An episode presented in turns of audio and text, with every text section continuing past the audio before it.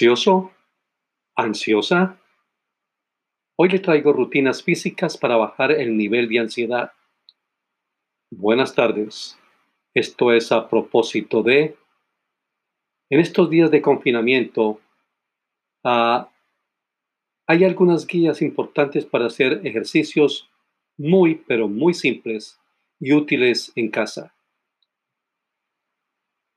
El aislamiento en estos días y noches sin salir ni a la esquina y tal vez sin pasar siquiera algún rato al aire libre, añoranza por los brazos de los seres queridos o exceso de teletrabajo, son situaciones para nada raras en este confinamiento de la pandemia de coronavirus y pueden desencadenar en un estado de ansiedad.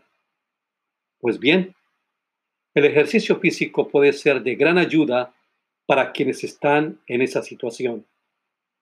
Además, en días en los que tal vez se perdió el orden que imponen las actividades diarias, hoy en suspenso, una rutina física es el primer paso para recuperar el orden perdido y mejorar el estilo de vida.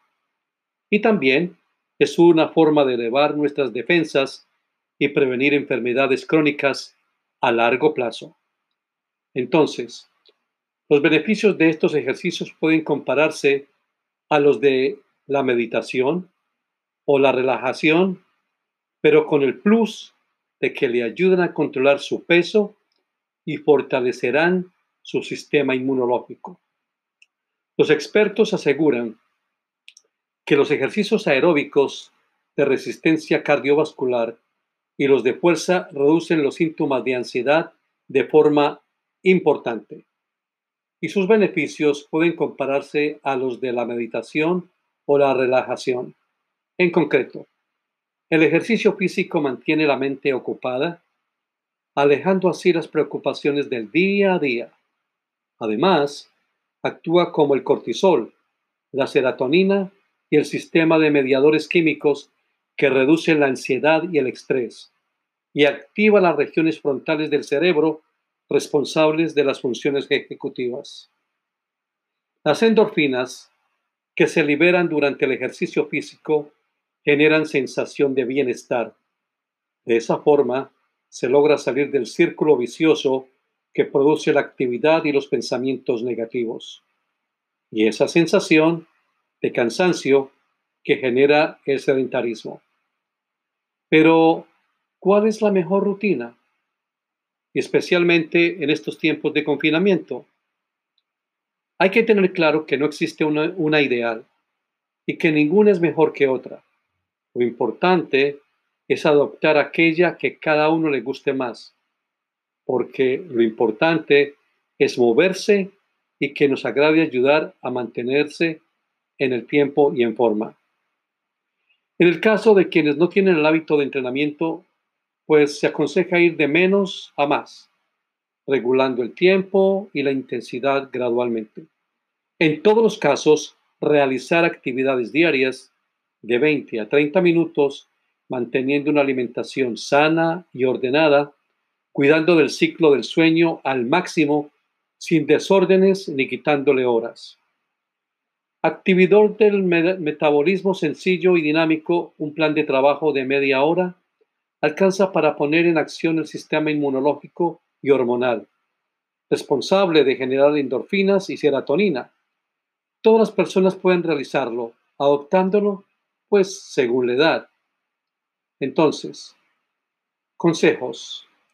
Para los adultos mayores, en el caso de los adultos mayores, parte del grupo de riesgo, es fundamental la actividad física para estimular el sistema inmunológico. En su caso, los ejercicios son de movilidad articular y de fuerza. Repetir los ejercicios las veces que se puedan sin cansarse dos o tres veces por día. Pueden ser ejercicios de brazos utilizando latas de 300 a 500 gramos o botellas de un litro con agua. La elección de una u otra herramienta depende del estado físico de cada uno. Debe estar presente también la actividad aeróbica, subiendo y bajando en escalón de escalera o prefabricado uno con libros y otros objetos apoyados contra una pared. Hay también movimientos sencillos y estimulantes que ayudan a sentirse renovados. Mover los hombros, el cuello, abrir grande los brazos e inspirar profundamente, sentarse, pararse, cuidando las rodillas, un mínimo de 10 veces. Repetir los movimientos tres veces al día. Para los que ya entrenaban y para aquellos que tienen el hábito de la actividad física, pueden comenzar progresivamente con ejercicios de movilidad, fuerza y estiramientos. El CrossFit puede ser un buen aliado en este propósito. Así se, está, así se esté confinado en un apartamento, eh, en diferentes tipos de sitios. Obviamente no será de la misma manera que en el gimnasio, pero esta corriente del fitness tiene ejercicios muy simples que nos pueden ayudar tanto en la parte de cardio como en la de fuerza. Y aquí van algunas propuestas concretas. Número uno, el burpees.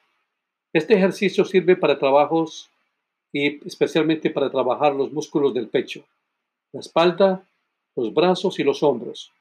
No se necesita ningún elemento adicional para poder realizarlo. La posición inicial es de pie, con una separación al ancho de caderas y la espalda. La espalda erguida.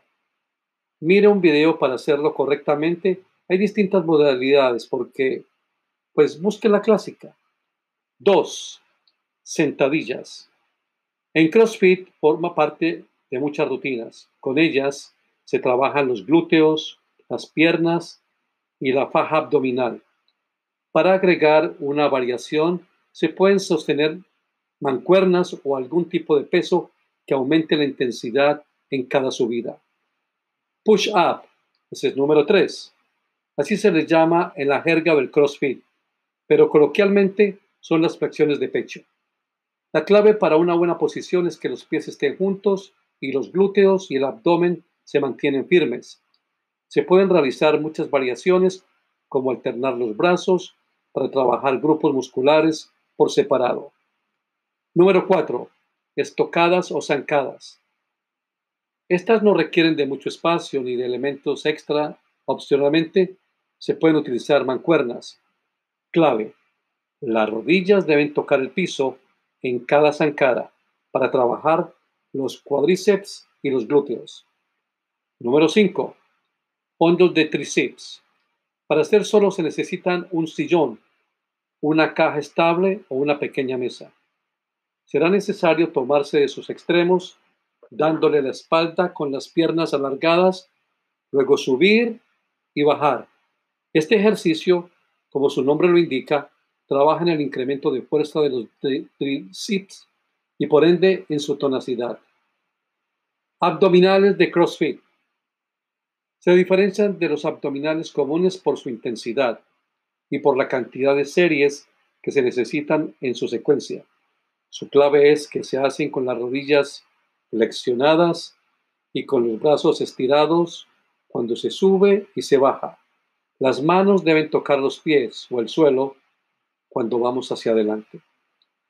Cada estación dura 45 segundos y se descansa otros 20 y se va aumentando el número de repeticiones progresivamente. No se exceda. El objetivo es moverse, no lesionarse. Para el cardio también es ideal el trote en una misma posición o saltar con una cuerda. Ahora, si tienes a su disposición algún espacio seguro para usted y para los demás que le permita trotar, aprovechelo. Bueno, mis amigos y mis amigas, esto ha sido todo por hoy. Espero que esta semana sea muy activa, especialmente ah, con los ejercicios y rutinas físicas para bajar el nivel de ansiedad. Hasta la próxima.